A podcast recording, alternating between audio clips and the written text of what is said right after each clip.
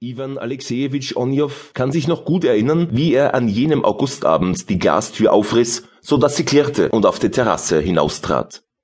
Er trug damals einen leichten Havelock und einen weitkrempigen Strohhut, der jetzt zusammen mit seinen Kanonenstiefeln im Staube unter dem Bette liegt.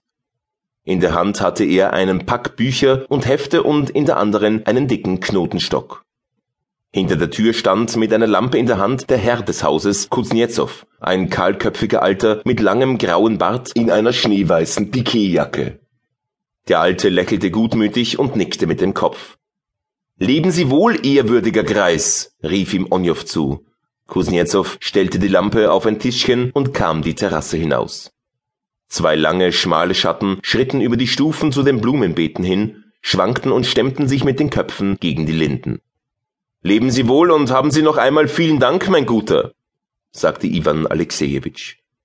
Ich danke Ihnen für Ihre Güte und Freundlichkeit und für Ihre Liebe. Niemals, niemals werde ich Ihre Gastfreundschaft vergessen. Sie sind ein guter Mensch und Ihr Töchterchen ist so nett und alle Ihrigen sind so gute, lustige und freundliche Menschen. Es ist eine so prächtige Gesellschaft, dass ich es gar nicht sagen kann. Vor lauter Rührung und unter dem Einfluss des soeben getrunkenen, hausgemachten Likörs sprach Onjow in singendem Seminaristenton und äußerte seine Gefühle weniger mit Worten als mit Augenzwinkern und Achselzucken. Kuznetsov, der ebenfalls gerührt und etwas berauscht war, ging ganz nahe auf den jungen Mann zu und küsste ihn. Ich hänge an Ihnen wie ein Hühnerhund, fuhr Onjow fort. Fast jeden Tag kam ich zu Ihnen ins Haus habe an die zehnmal bei Ihnen übernachtet und habe so viel Likör getrunken, dass es mir ganz bange wird, wenn ich daran denke. Vor allen Dingen danke ich Ihnen aber Gavrili Petrovich für Ihre Hilfe und Unterstützung. Ohne Sie hätte ich mich wohl bis zum Oktober mit meiner Statistik abgeplagt.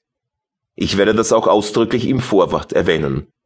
Ich halte es für meine Pflicht, an dieser Stelle dem Vorsitzenden der Enschen Kreis Semstwo Verwaltung, Herrn Kuznetsov, für seine freundliche Hilfe zu danken.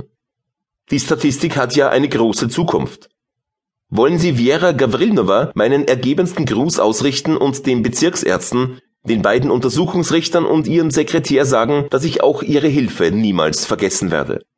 Und jetzt, ehrwürdiger Greis, wollen wir uns zum letzten Mal umarmen und küssen. Der vor Rührung ganz schlapp gewordene Onjow küsste noch einmal den Alten und begann die Stufen hinabzusteigen. Auf der letzten Stufe wandte er sich um und fragte, werden wir uns noch einmal wiedersehen? Das weiß Gott allein, erwiderte der Alte. Höchstwahrscheinlich niemals. Ja, Sie haben wohl recht, nach Petersburg kommen Sie doch um nichts in der Welt, und es ist sehr zweifelhaft, ob mich das Schicksal je wieder in diese Gegend verschlägt. Nun, leben Sie wohl.